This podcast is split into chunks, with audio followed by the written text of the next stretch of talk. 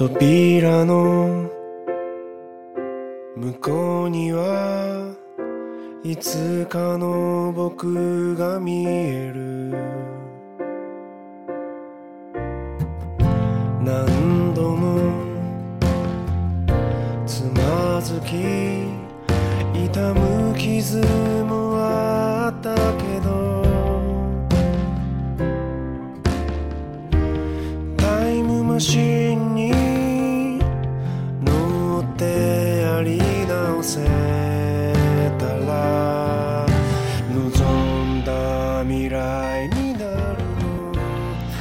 Hello，大家好，欢迎来到当我们混到欧洲二零二零不对不对不对，这个鸡年的第一期啊。真的，我也是最近在反思和总结自己这个 作为一个是吧电电台圈的老炮，不能总是这样消极怠工。然后新的一年制定了非常多的大计划，然后呃。一会儿会慢慢聊，然后包括聊聊最近我没有更新节目在干什么，是不是？然后好多同学给我反映说，这个已经卸载荔枝了，去哪里怎么办，是吧？其实大家不用纠结，对不对？这个一会儿会再给大家说一说今年的大计划等等等等等。然后第一首歌来自，哎呀妈，这是一个特别好笑的笑话，真的，我给大家讲一讲。因为我之前很早就听过这个歌手啊，他叫大乔什么什么的，我也忘了。然后我之前录了两遍，我一开始都说的是大乔喂酒，然后，然后因为因为我好久也不看 AV 了，不知道大乔未酒真的是我之前特别喜欢的一个老师是吧？大乔未酒老师是吧？据据说已经下马了，然后。就特别逗的是，之前录的都是一本正经说，哎呀，第一首歌来自大乔魏九老师，我靠，来自一个 AV 女优是吗？好的，这这首歌是叫做，呃，日文发音叫 Ohashi Choro，是一个叫，呃，我看中文翻译叫大乔三重唱，我不知道是什么东西啊，反正是来自他。我有一天在打字码字的时候听到这首歌。突然就被击中了，那个感觉特别棒，特别像你在就是图书馆发呆的时候，突然哇迎面走来一个特别壮的妹那种感觉，特别特别棒。我们听完这首歌，然后接着聊啊。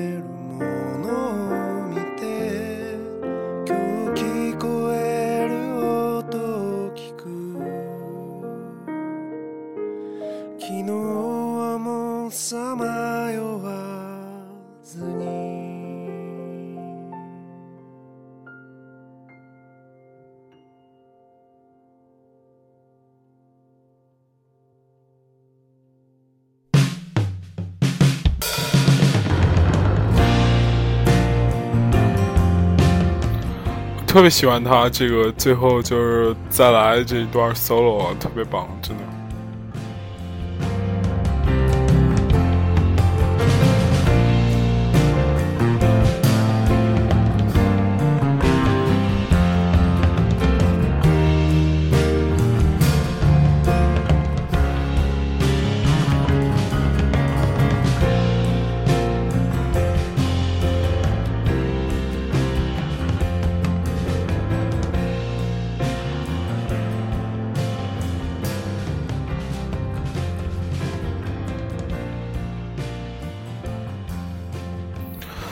好了，这首歌也听完了，我们开始今天的内容啊。哎，又换到我们这个熟悉的是吧？进入了这个聊天节奏，是不是？先给大家汇报一下最近怎么了？我觉得我最近做了一个非常重大的决定，可能这个……哎呦，我的妈！这个刚刚在确认这个大乔魏九是谁的时候，然后发现这个自己电脑上网页，哎。相关的联系突突然出现了很多这个岛国的老师们是吧？然后一阵很亲切，真的。好，给大家聊最近在忙什么？最近第一件事是离职，然后从一个平台去了另一个平台。呃，春节之后一般都是离职的高峰期，本来没什么可说，但是。呃，想说一点，其实是，嗯，就是趁着年轻的时候还可以，就是多尝试的时候，我个人认为是大家不妨多尝试一下，不然的话，在一个地方待久，了，真的很容易受到羁绊。我这次深刻感觉到这一点，就是我离职之后，好多同事就在朋友圈，不是微信我们那个群里嘛，你离职要办一系列手续，就感觉那个特别像生离死别，不知道为什么，因为。毕竟在那儿待了有小半年吧，然后他们就是如果大家关注我微博可以看到，他们就给我留言，就每个人队列很整齐的，上面写的是什么？抽烟的时候会想起你，艾特蒲程程，然后这个吃饭的时候会想起你，然后什么什么时候会想起你，一直都艾特我，然后艾特有五六个，就关系比较好的嘛。就觉得其实，哎，真的。越长大越发现，这个人和人之间的这个关系啊，很容易走心。不知道为什么，我这个人可能就是特别真诚的待别人，想到什么说什么，就是给人一种，一开始可能会给人一种就是特别直，或者是不太会聊天儿。但是跟我处久的人，大概就都会觉得我这人会怎么说？不夸张的说，是吧？就是都成为我的粉丝和迷妹。这点在这个平台上应该印证比较久吧？OK 是吧？如果大家可以持续关注，可以关注我们的微信公众平台是吧？呃，接着说，就是离职的时候特别难受，然后因为大家其实也没犯什么错，然后就是也没有太多的这个是吧？就是公司也没有太多对你不好的地方，除了这个。这个比较敏感的一些区域之类，可能很大情况觉得就是我离职原因是感觉公司没有太多我太多的那种存在感，是吧？是这方面。但是你说同事之间能有什么深仇大恨？完全没有，反而感情非常好。这有一点感觉就是你之前在一个学校，然后你转到另外一个学校，这种感觉。反正就是那几天我还是挺难受的，觉得真的，因为之前跟公司同事的那个感情是那种，就是大家会聊到很深深夜，然后大家一直在聊公司的发展啊，或者未来怎么变啊。然后因为凤凰来河南也是就是有个一两年嘛，也不是很久，对对对。然后就是相关业务，其实你是一种以创业者身姿态在这边。就是思考一些问题，然后平时大家就是吃啊喝啊都在一起，然后平时还有什么运动会什么乱七八糟一系列节目，觉得大家情感挺深的。但是确实有的时候你就觉得可能这都是个人选择，比方说。有的时候你觉得这个是这个平台会给你一个很好的未来，所以你现在忍了，就是有很多不如意的事情我忍了，我看好这个平台。但是像我，我就比较现实一点，我觉得我更更注重个人的选择，因为现在暂时平台的这个很多业务是没办法开展，他要把它核心的这一块竞争力给打造好，所以那我可能就会考虑去一些对我个人发展比较。有帮助的这样一些地方，所以我就选择跳槽。那个选择过程其实很难受的。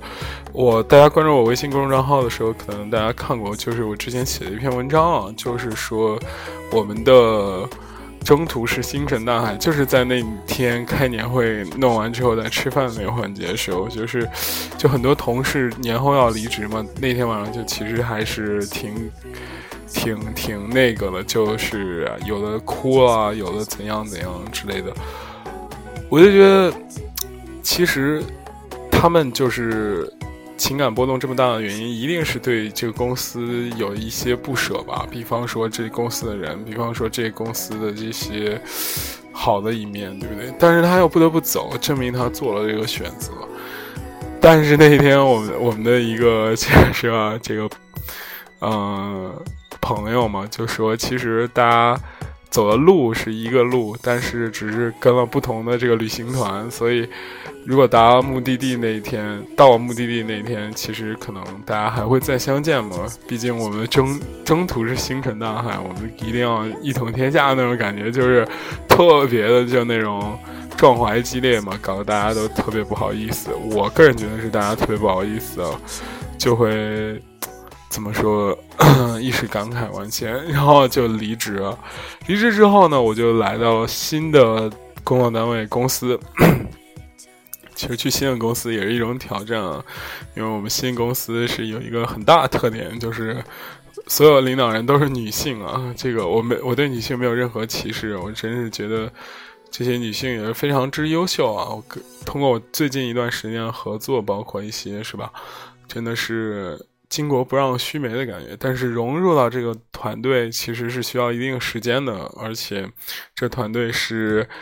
的新媒体这个这一块呢，感觉各个业务都相对来说进入了一个呃体量之内，就是它有一定的体量，但是它成成长进入了一个瓶颈，所以你要打破这原有规则，又是要开创新的这种局面，其实是比较复杂的。所以就是，而且这个工作模式呢，从之前的比较自由，现在变得比较怎么说？我个人觉得比较是呃规范化，这样其实对我成长很好。嗯，最近也是跟了之前的几个编辑和记者出去采访，然后觉得收获挺多的。采访给大家稍微聊一点这采访的事情，其实蛮有趣的。采访了一个日料店的这个老板，他的一个心路历程，他要做一个这个这个有温度的热日料，因为他之前是。据说是这个米其林厨师嘛，然后来到这边开高端日料，然后，嗯，就是他会注重很多细节。他是一个很有情怀的人，他自己本身不缺钱了已经，然后他，但是他是为了他之前跟他很久的这些员工，然后他来来到这个日，呃，就是就是。重新又就是重操旧业嘛，开始开这些日料店，然后一开始开都比较成功，但是新最近一个新店这个怎么说受到一些挫折嘛，然后。有些客观原因，有些主观原因，想让我们这个平台帮他们推一推，然后他就聊到自己的生平啊，包括自己自创的一些菜啊，包括等等如何把日料带到中国。其实他这个人其实很有文化底蕴，我一开始都没有想到，就是，呃，他下面的一个，因为一开始接触的是他下面一个店长，他店长就是普通话说的都不是很好，说的很重的方言，然后但是他对日料的理解，其实我不管他是背的也好，他是抄的也好，还是怎么样，他是还。挺深的，比方说，有很多类似于，比方说，他可以提到小野二郎啊，提到日本的早乙女哲哉这这种大师啊，都包括他这种日料的一些理念啊，这食材新鲜度啊，包括一些很精准的这些事情啊。因为之前之前有听一个有台，然后在聊这个粗米不合的这种事情，好像是这样，是叫粗米不合，就是如果一个酒嘛。一个酒，然后日本酒 sake 是不是叫 sake sake 是吧？那个那老师我也忘了，他叫什么老师了？就艺能的一个老师，我忘了，不好意思啊。这个我跟艺能的这个关系真是是吧？特别是跟赛关系都非常不错的。然后他老师讲那个，你买日本酒有一个特别基本的这个定律，就是你看后边那个粗米不和的那个百分比。好像越高，这个酒就会越好。为什么呢？它是日本酿酒文化中，它是会把那个米的这个，他发现的米的这个白的那个部分呢，大家有时候看那个米，有的时候是那种接近于无色透明的那个部分。但是有一些米是无色透明和白相间的。他说这个用白的这部分来酿这个酒是会特别好喝。所以粗米不合的这个百分比就是说，如果把一个正常的米磨掉百分之多少才能留下那个白的部分。要磨掉越多，证明它的投入越大嘛。你可以一颗米，然后它一下磨掉百分之九十，才留那一点儿，然后去去酿这个酒，那证明它投入很大，它这个东西肯定会稍微好一点。这是我当时听的，我不知道还原对不对啊。然后，但是在我这个采访过程中，一个就是那种我不能说就是怎么说吧，有点有点有点就是歧视人家，但是他就是确实是很土的一个人，但是他讲起这些是头头是道，觉得也是比较开眼界，而且他的茶杯啊、椅子啊什么的这些东西都是从国内的一个比较著名的陶艺。叫万千堂还是什么的来定制的，哇，都是非常花心思的。然后他当时给我们讲了一个很有意思的故事啊，也给大家分享一下。就是他当时说你，嗯，呃，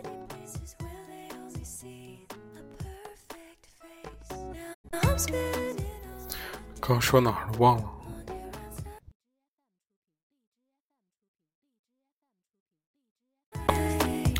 就是呃，sorry 啊，刚才那个一一下子那个呆住了，不知道为什么发了一秒钟呆，可能有个天使从我头上路过吧。他给我们讲了一个故事啊，接着说讲一什么故事？就是说，就是有很多顾客来到他们家，就说你这个酒卖在我们在淘宝上查了，这个酒可能在淘宝上只卖三百块钱，到你这边差不多卖六百块、七百块，那你是？为什么做这个价钱呢？他就跟那个顾客说：“这个我我我且不论你在淘宝上的这个价格是真是假，是真酒还是假酒，我就说我假设它是真酒，然后他卖二百多块，但是呢，来我这边你用的这个酒器，包括日式的装修，包括他说的那个新风系统，我第一次听这个概念，就是类似于可以整体换气的这样的一个系统，就是说这个你屋内。”屋外可能是雾霾，屋内就是这个空气可以达标，包括整体的这种感觉和日式的文化，这可能就是他强调他自己文化的一个附加值，是绝对值这个价钱的。我当时就是被他有一阵砍懵逼了，但是后来我就觉得可能确实是这样的。你比方说，其实我是可以理解他这种这个这个。这个这个这个这个这个心情呢？什么心情？就你比方说，我每天做电台节目，然后大家如听了这个电台节目，然后其实是获得很多信息的。那你说这个信息有没有价值呢？我我觉得应该是有价值的，是不是？那如果你呃，就是就是如果有人说，那你这个信息其实是需要付费的，那你会不会付费呢？对不对？他说：“你肯大多数人肯定觉得哇，为什么要付费？我听你这个就是看得起你，是不是？类似于这种是吧？很多人求我听，我也不听，但是我听了你这边，对不对？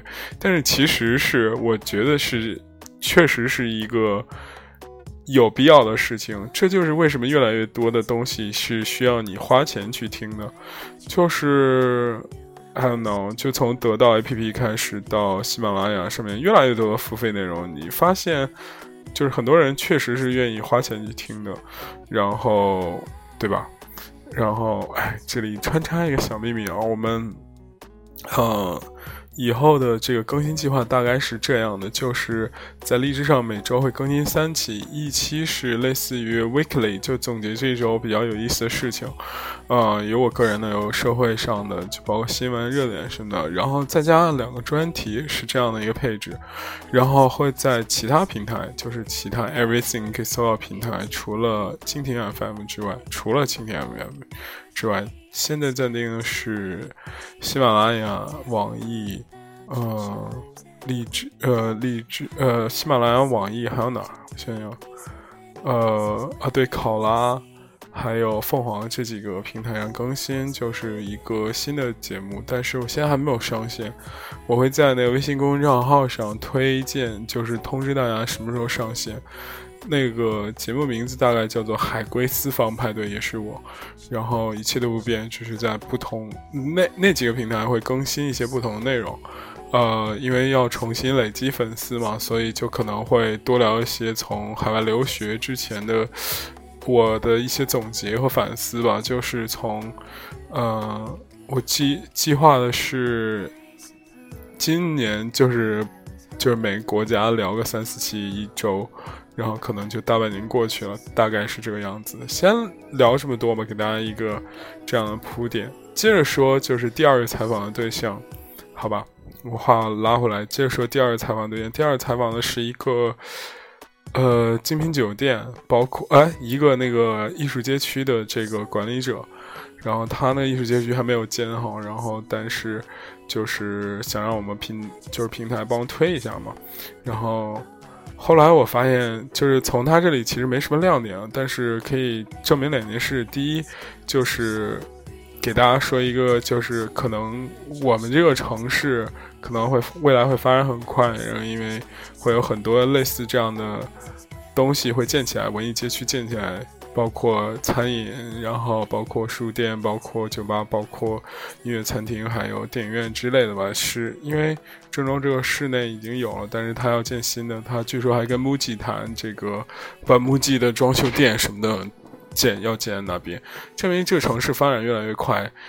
然后，但是吧，我发现一点就是，真的城市和城市之间的同质性越来越强，就是。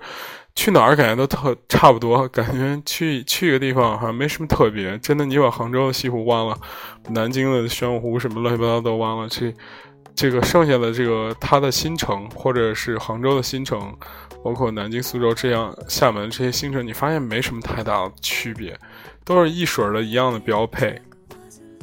这些。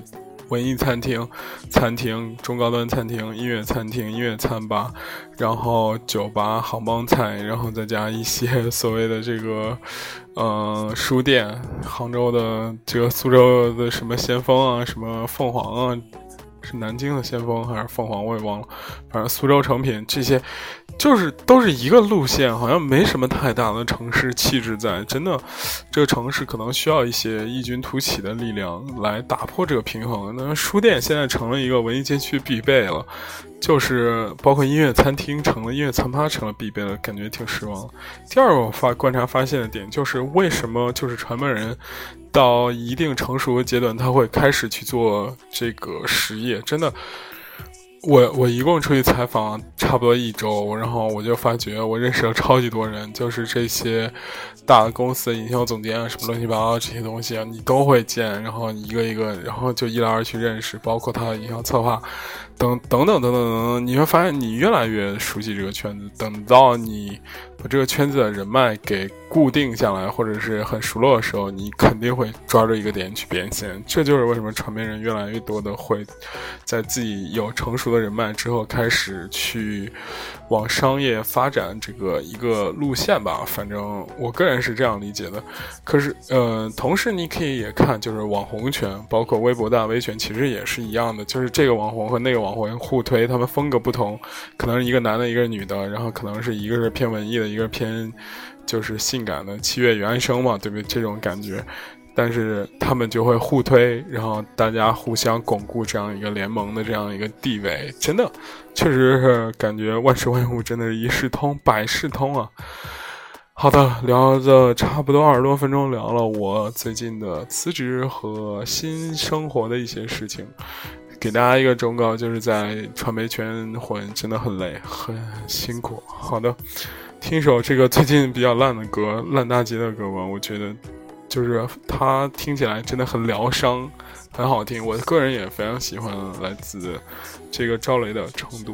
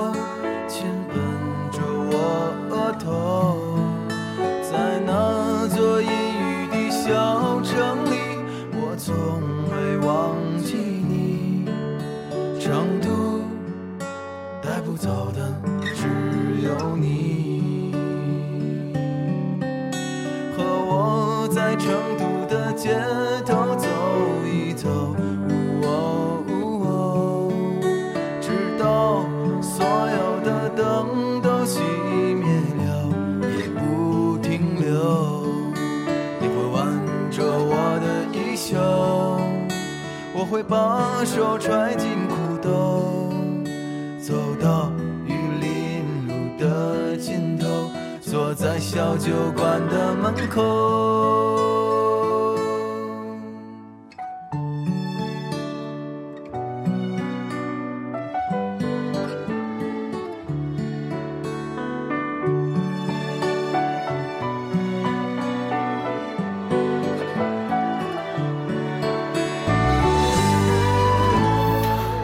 真的，这首歌可能也是我们今天聊天的一个事情啊，就是这首歌引申出一个很好玩的事情，就是大家开始纷纷骂民谣。那段时间，我看那个江栋他们在网上狂骂民谣，说这民谣是一个，就是不知道为什么觉得特别好听，然后就觉得他。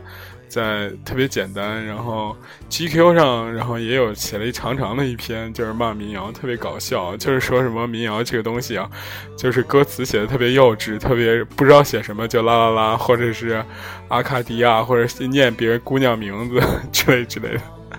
我看了也是非常逗啊，但是我觉得我们先听完吧，听完再说这个事情，真的可能要长篇大论聊了。的街头走一走，直到所有的灯都熄灭了，也不停留。你会挽着我的衣袖，我会把手揣进裤兜，走到玉林路的尽头，坐在小酒馆的门口。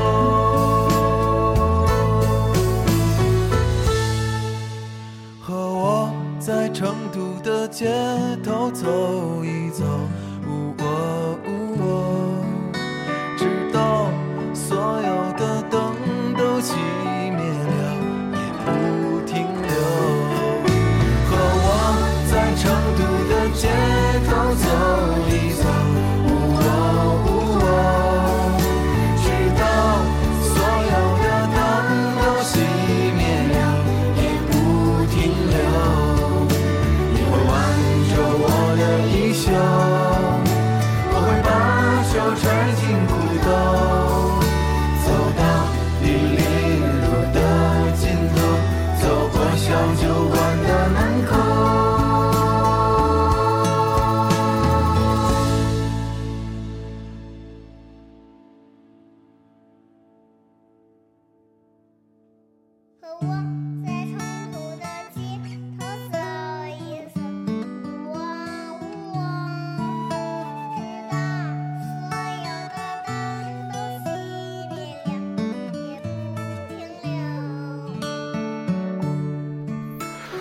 刚听的时候还忍不住跟他哼唱了几句，可见民谣力量确实厉害，对不对？但是，我个人其实对民谣也是持保留态度的，特别是这个，我个人首先是很喜欢，后来发现很多人在骂他，也自己在反思这件事情啊，因为。因为我个人怎么说，你也文艺青年嘛，我自己定义自己，标榜自己就是文艺青年。文艺青年特别喜欢的，就应该是标配就是民谣吧。第一，感觉就像第一是，就很早一代人，这个周云鹏他们、李志，包括呃很早很早一些吧，他们这这波人把民谣奠定了一个就是音乐诗人的这样一个定位，包括《左摇诅咒》是吧？我们 现在不能乱说《左摇诅咒》的事儿是吧？把这个民谣定义成一个这个诗人的这个定位，因为韩寒跟他们也有很好的这种互动什么之类之类的，呃。但是我越听越觉得乏味，真的。就有一次听跑火车上面有个人说，这个国内的那这个民谣现在走入了一个说，就是动不动都要回家。他说：“你怎么不在家里待着呢？是不是？别出来最好。” 确实，有的时候你会发现民谣写着写着，就是主题包括内容会同质化很多，但是不乏有很好的，像马迪，像海龟天生，像这个。雷子是吧？像这个上次说的那个叫什么《理想三旬》，叫陈鸿宇，对不对？这种都是很好的作品，而且我坚信，就是民谣是一首死的这种节奏，就很少有一个民谣的人就可以就是每把自己唱的每一首都很棒，是吧？一基本上就靠一首歌活一辈子的这种感觉。同质化严重，然后歌词的主题表达的形式也比较严重，然后大多数情况下就是旋律也比较简单。我曾经问过一个同学，因为是在好妹妹的电台叫做你妹电台上面说过一个事情，他说他有一个明星旋律，我一开始不明白什么意思，就是董小姐啊，包括陈丽的一些歌，包括好妹妹一些歌，就是那些出名的，像董小姐啊，像陈丽的呃那个叫什么来着？我站在沙漠看暴雨，叫什么？奇妙能力歌，包括包括那个叫什么？呃，好妹妹的一些歌，他们用的那个高潮的和弦是一模一样的。这个事情其实就就就就觉得很尴尬嘛。他们是不是确实是有一个套路，就可以直接只抓住人们的记点呢？这点。我不去评价，但是我有一个好朋友跟我说，他说那其实那音乐也就不过一共就那几个和弦，然后一共也就七个音，然后哆来咪发嗦拉西，然后再加上这个黑键的这样五个音，一共就十二个音左右。它其实的排列组合就那么多，对不对？确实是有套路，是有套路，但是。为什你按照这个套路写一歌未必能红，但是红的人可能是按照这个套路。反正他跟我说过类似的话，民谣是体现最多的一点。确实，它有很多不好，但是有很多情况下，民谣很我说它好的地方是它很直接，它很简单，简单东西、直接的东西很善于什么呢？很善于情感表达，这个是最最那个什么的。你看《爱乐之城》，你就知道，其实爵士是非常非常严谨而复杂的。然后它就是各个乐器之间需要配合呀，需要这样互动啊，需要这呀，需要那呀，反正就是怎么说，给人一种就是错乱美的这种感觉。你看过在欧美看过这种电音演唱会，你就发觉电音它的对于各个音程，就是特别是虚拟化音程的这种。这种音色的这种表达是有一个非常完美的这样一个结合，它是，他们是非常绚丽的，它需要你去理解，它需要你去思考的这样的一种艺术。当当然，那他们就很不适合一件事，就是情绪的表达，对不对？情绪表达当然是什么呢？当然是这个两只老虎，两只老虎是吧？就大家就很开心是吧？要不然我就砍死你啊！要不然我就是说杀死一个石家庄人，要不然我就是要在夜空下奔奔跑啊！是不是？他就把这些东西直接而然告诉你，很直接，很直白。这样的话就很容易你的情感宣泄，所以。我觉得无可厚非，真的，你想表达情感的时候，可能你就需要听民谣。有你想表达这个复杂，你音乐的深度，包括 classical，就是古典音乐的一些，就交响乐那种宏大的那种感觉的时候，那你就欣赏那些。我觉得。你不没有必要出来骂，我觉得出来骂这帮人是最傻逼、最 low 的。当然，我不是针对谁谁谁啊，我是觉得你不好不好听，你就不听嘛，对不对？你出来骂，无类不无非不就是秀自己优越感嘛，对不对？觉得自己特别牛逼，哎呀，我就是不听这个，你们都是 low 逼，我牛逼，是吧？哎，我觉得这种特没劲，特别小家气，可能就是他们江南那帮，是吧？文人比较爱。爱爱做的这件事情，我觉得这个可能是也是我们生活的一个小小插曲吧。好的，我们聊完了这个民谣的这个事儿啊，我看我的这个记号，我们这个第一期这个开工的这期还有什么？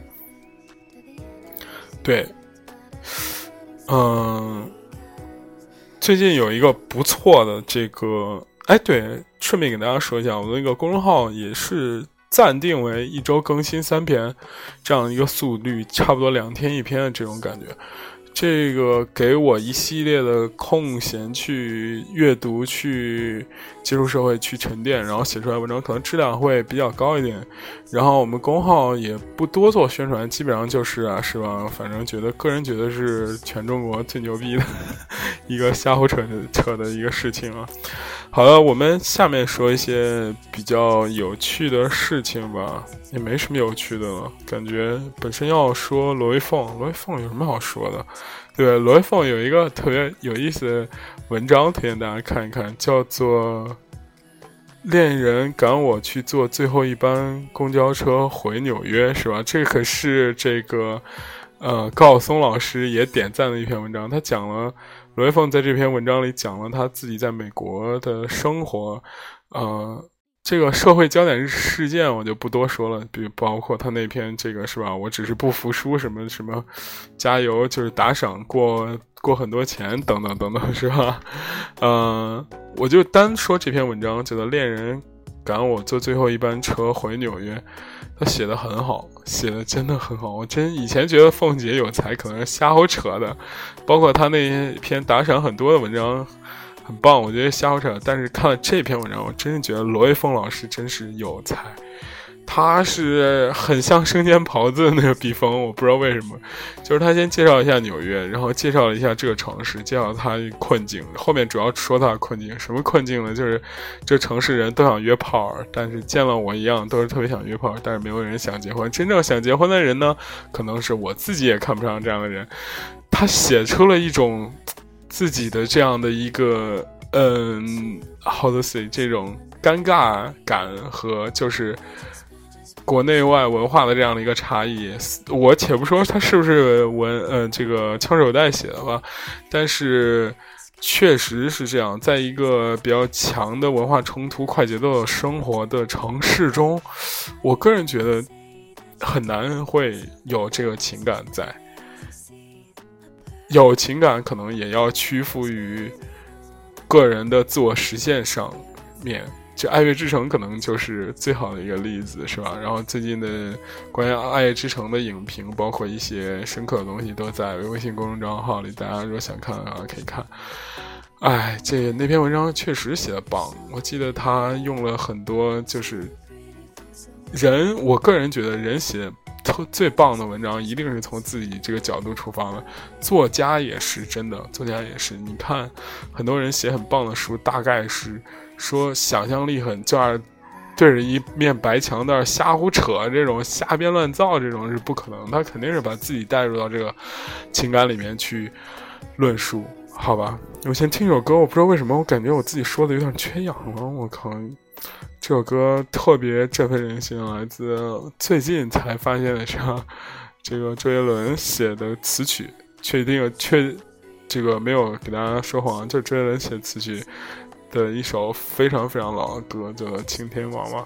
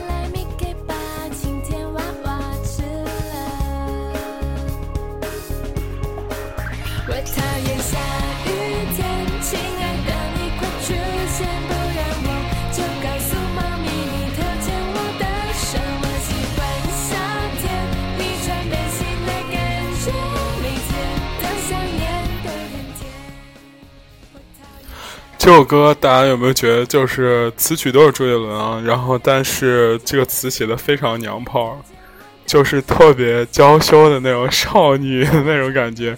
我一直觉得我们大摩羯座的人是有那个非常娇羞少女这一面。我有时候也会特别故意跟同学开玩笑，不不，我不是变态啊，就是感觉就是特别特别，大家难难以复述的一个情感。接着聊，然后，嗯，我们的计划都已经说了，对不对？然后最近还有一个给大家说最近好玩的事儿，还有一个见字如面的这个给我印象很深，这个综艺啊，这个综艺印象很深。我不知道为什么最近越来越不关注这种特别火的综艺，当然我也有看那个。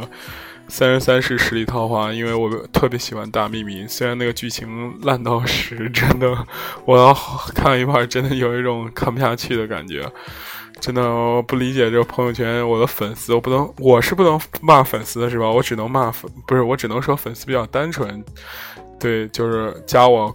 朋就是微信好友的一些朋友就比较单纯嘛，会真的看《三生三世十里桃花》也会流泪感动，是吧？是？我觉得真的挺挺逗的。我们回到这个《见字如面》，《见字如面》这个综艺真的特别棒。这个节目是真的棒，真的棒是为什么呢？首先，他请了一大堆大咖。哦，有蒋勤勤，有那个王耀信，有林更新，有张国立，有郭亚蕾等等等等，都是戏骨级别的这种。除了林更新啊，实话？和蒋勤勤现在不怎么演戏了，是吧？来念这个信，而且我觉得他内容选的特别棒，他他选的都是很抓人的点，特别抓那些可能觉得有意思的点。比方说，我记得很有很印象很清的。括曹禺跟黄永玉，比方说林徽因跟徐志摩，比方说等等等等，就是你感觉就是历史的角度被他给扩展开了，特别棒。然后我我印象特别深的，给大家分享一个例子，就是啊，末代皇帝溥仪的媳妇儿婉容跟另外一个人讲信的一个过程。他当时他中间。的这个怎么说？这个这个读信的过程是一个怎么说是婉容用那种中英文相结合的，真的爱什么特别想念又什么类似于这种，我当时觉得真的 very very interesting。你想想一百多年前的这个一个呃末代皇帝的妻子跟他的一个。怎么说？大正房和侧房这样的一个写信的过程中，竟然是用了现在这样的，怎么说？只有在外企才有的这种是吧？说话逻辑，希望你今天的 schedule 到底是什么是吧？这种说话逻辑来说话，其实是发掘了历史的另一面，真的非常有趣啊！确实是给人一种很不同凡响的感觉。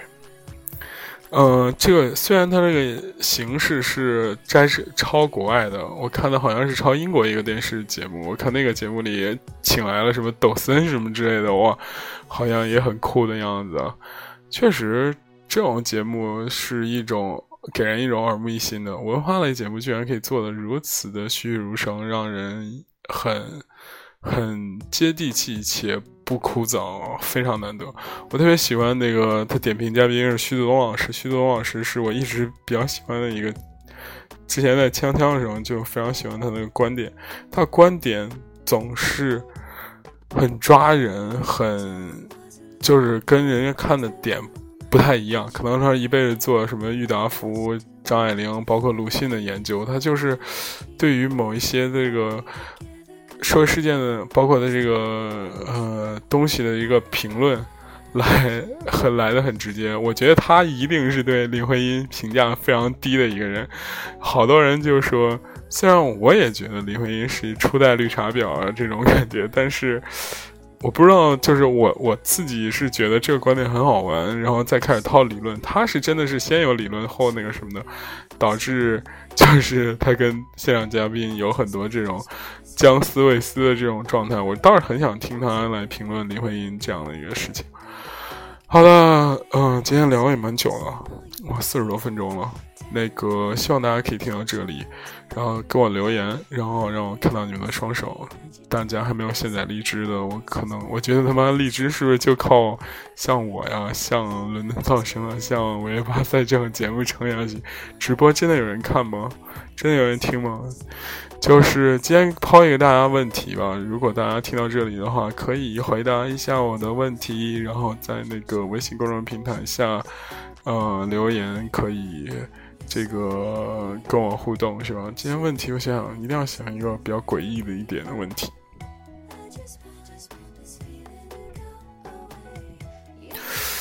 啊，什么样的问题呢？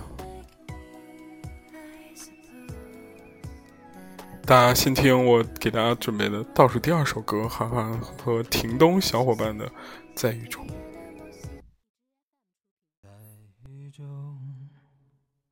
我送过你；在夜里，我吻过你；在春天，我拥有你；在冬季。我离开你，有相聚，也有分离。人生本是一段戏，有欢笑，也有哭泣。不知谁能，谁能躲得过去？来来来，一起来来！你说人生也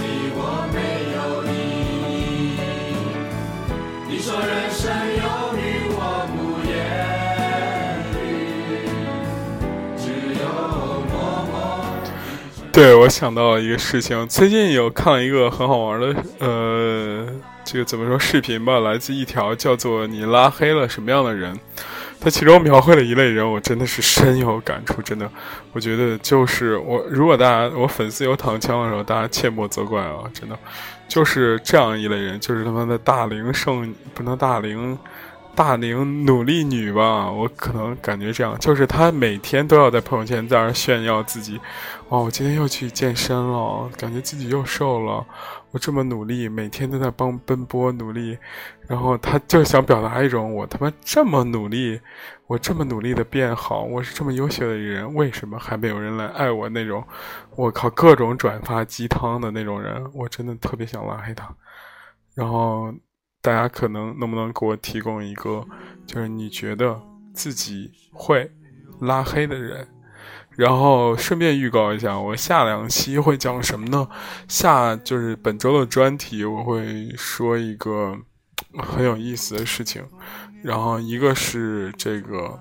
关于私奔的一个事情啊，这个也是我们上个星期开选题会的时候听到的一个事情。我觉得这事情很很很有趣，就是大家如果有什么私奔的小故事，也可以跟我说一说。就是大家没有觉得，就是在这个社会中，其实现在越来越就是就是私奔成了一个很陌生的字眼了。就是好像在听的故事中，包括身边的人中，就是一言不合就要。私奔的这种也很少了，正好我就是听到这个有同事想做这个选题，我就还蛮感兴趣。这是一个，第二个是我在想扒一扒那个月亮组，就是豆瓣月亮组，这是一个非常神秘且有趣的组织，希望大家就是之前上面有很多摇滚明星的这样的一些八卦趣闻。那边都是包括民谣歌手的，真的是非常牛逼啊！大家可以那个静静期待一下。然后还有一个备选的选题啊，就是我操，备选选题写了他妈一百多个，先不说了吧。如果大家不喜欢这两个选，如果期待想听的话，就是可以说留一下言或者什么之类。我就是特别想知道，就是听到这里的铁杆粉丝到底有多少，好不好？今天就是这样，最后一首歌，来自好妹妹乐团的《往事只能回味》。春风又吹红了花蕊，你今夜添了心碎。变心像时光难倒回我只有在梦里相依。